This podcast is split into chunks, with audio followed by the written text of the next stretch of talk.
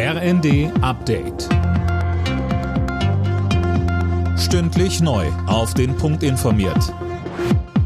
Ich bin Christiane Hampe. Guten Abend. Die Ukraine meldet weitere Geländegewinne im Osten und im Süden des Landes. Der Armee sei es gelungen, die Russen aus mehr als 20 Ortschaften zu verjagen, hieß es heute.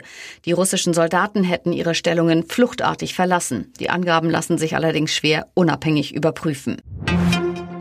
Auch wenn die beiden Koalitionspartner FDP und Grüne drängeln, Kanzler Scholz bleibt dabei, es sollen keine Kampfpanzer westlicher Bauart direkt an die Ukraine geliefert werden. Es werde keine deutschen Alleingänge geben, so der Kanzler. Und auch Verteidigungsministerin Christine Lambrecht sagt, noch kein Land hat Schützen oder Kampfpanzer westlicher Bauart geliefert. Und wir haben uns darauf verständigt, auch mit unseren Partnern, dass wir da keine deutschen Alleingänge machen. Das IFO-Institut hat seine Konjunkturprognose drastisch gesenkt. Wir gehen in eine Winterrezession, so die Wirtschaftsforscher.